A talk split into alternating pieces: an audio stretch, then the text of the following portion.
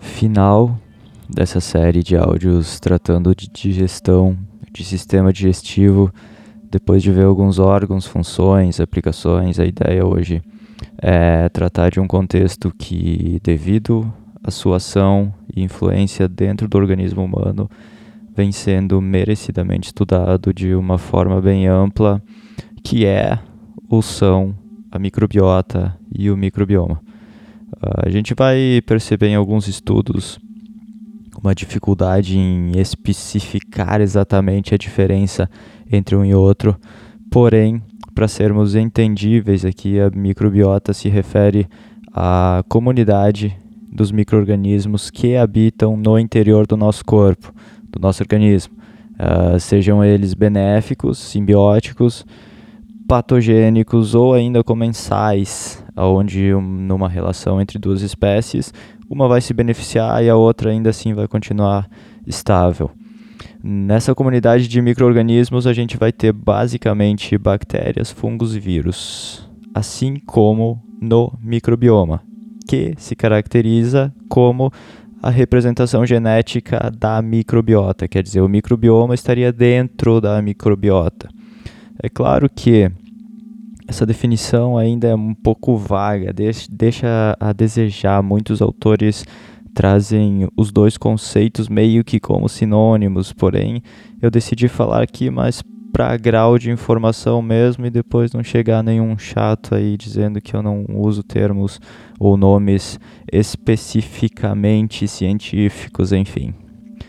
Bom, esses habitantes da microbiota estão sim no nosso intestino, que é o foco de hoje, porém vão estar também na superfície da pele, na mucosa da boca. E em 2007 se iniciou um projeto no National Institutes of Health dos Estados Unidos para identificar, catalogar, enfim, toda essa microbiota que habita nos nossos corpos. E hoje se tem muito claro que convivem conosco cerca de 10 vezes mais micro-organismos do que a gente tem de células. Quer dizer, se a gente tem aí cerca de 30 trilhões de células, a gente poderia vir aí a ter até 300 trilhões de seres contando essas bactérias, fungos e vírus. Quer dizer, na real a gente tem mais células de outros seres em nosso corpo do que propriamente células nossas humanas. Esse mundo dos micro-organismos é muito vasto. Eu vou tratar aqui sobre um dos pontos desse mundo que são as bactérias, mais especificamente as bactérias que vivem no intestino. Eu decidi tratar delas por alguns motivos. Quer dizer, elas quebram componentes que a gente não consegue digerir, como o caso de alguns carboidratos, por exemplo, onde dentro do do processo que vai envolver fermentação, vai ser devolvido alguns ácidos graxos de cadeia curta que depois vão poder ser usados para energia no corpo. Sendo assim, a condição saudável ou não do intestino, primeiro depende das bactérias que ali habitam. E essa condição tem uma influência primordial no que tange à produção de energia. O intestino permeável, com uma flora bacteriana pobre, tende a se refletir num ser humano com baixa energia, com desânimo, infecções.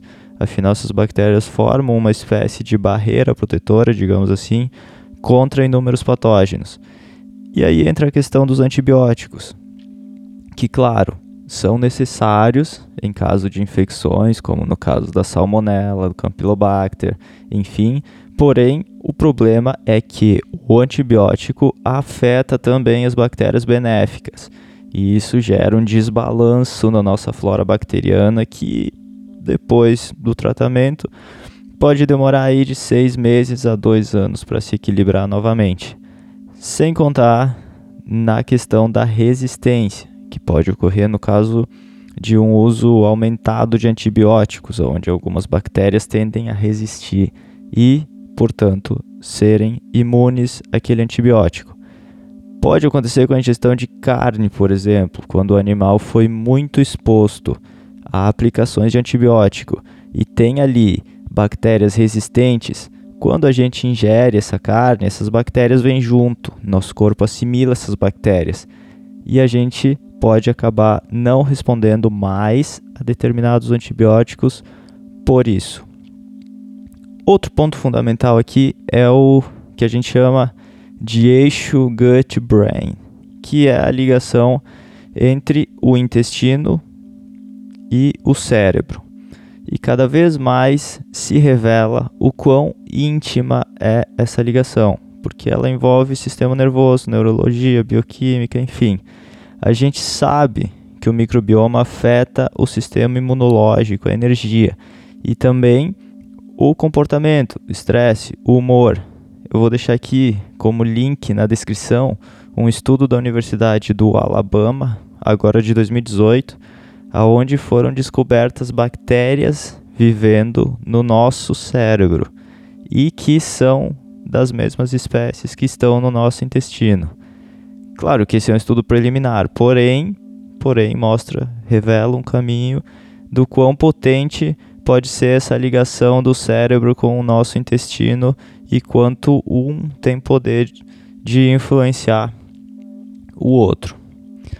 Um outro ponto interessante é acerca do tipo de flora que cada pessoa tem, quer dizer, o meu é diverso do teu, que é diverso do teu amigo, enfim, cada ser desenvolve a sua própria flora bacteriana, que é iniciada no momento das trocas entre mãe e filho, ainda na gestação. E a interrupção dessa transmissão na hora do parto por cesariana, sem se fazer uma exposição adequada do recém-nascido, tende a aumentar o risco no futuro de doença celíaca, por exemplo, asma, diabetes do tipo 1, e por isso devido à localização, forma de exposição, enfim, quando o bebê nasce de parto normal, o seu contato com bactérias é muito alto e isso gera efeitos enriquecedores para o resto da vida dessa pessoa, no que tange ao microbioma.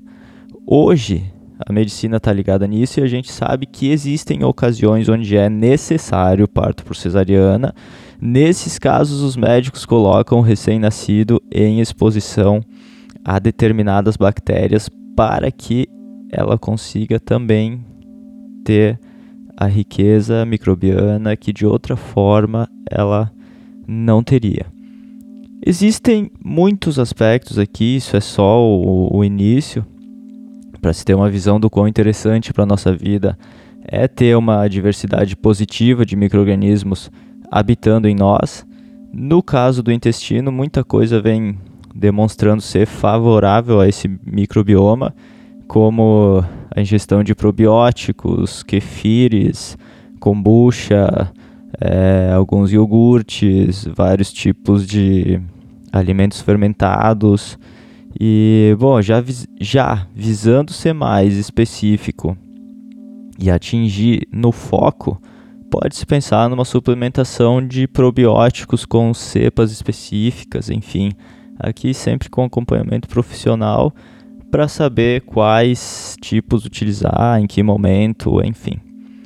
Também pode-se apoiar as bactérias que já vivem no, no nosso intestino, ingerindo aí os pré-bióticos, que de forma clássica são as fibras que a gente ingere nos alimentos e que conseguem atravessar o nosso sistema digestivo sem serem digeridas até chegar no cólon, onde vai ocorrer um processo de fermentação que vai alimentar essas bactérias. A gente sabe, fibras a gente encontra em frutas e vegetais basicamente. Às vezes eu recebo perguntas como o que eu faço para ser melhor comigo mesmo? como ser mais produtivo, como ter mais potencial cerebral e, e a primeira resposta que eu daria é cuide dos seus microorganismos.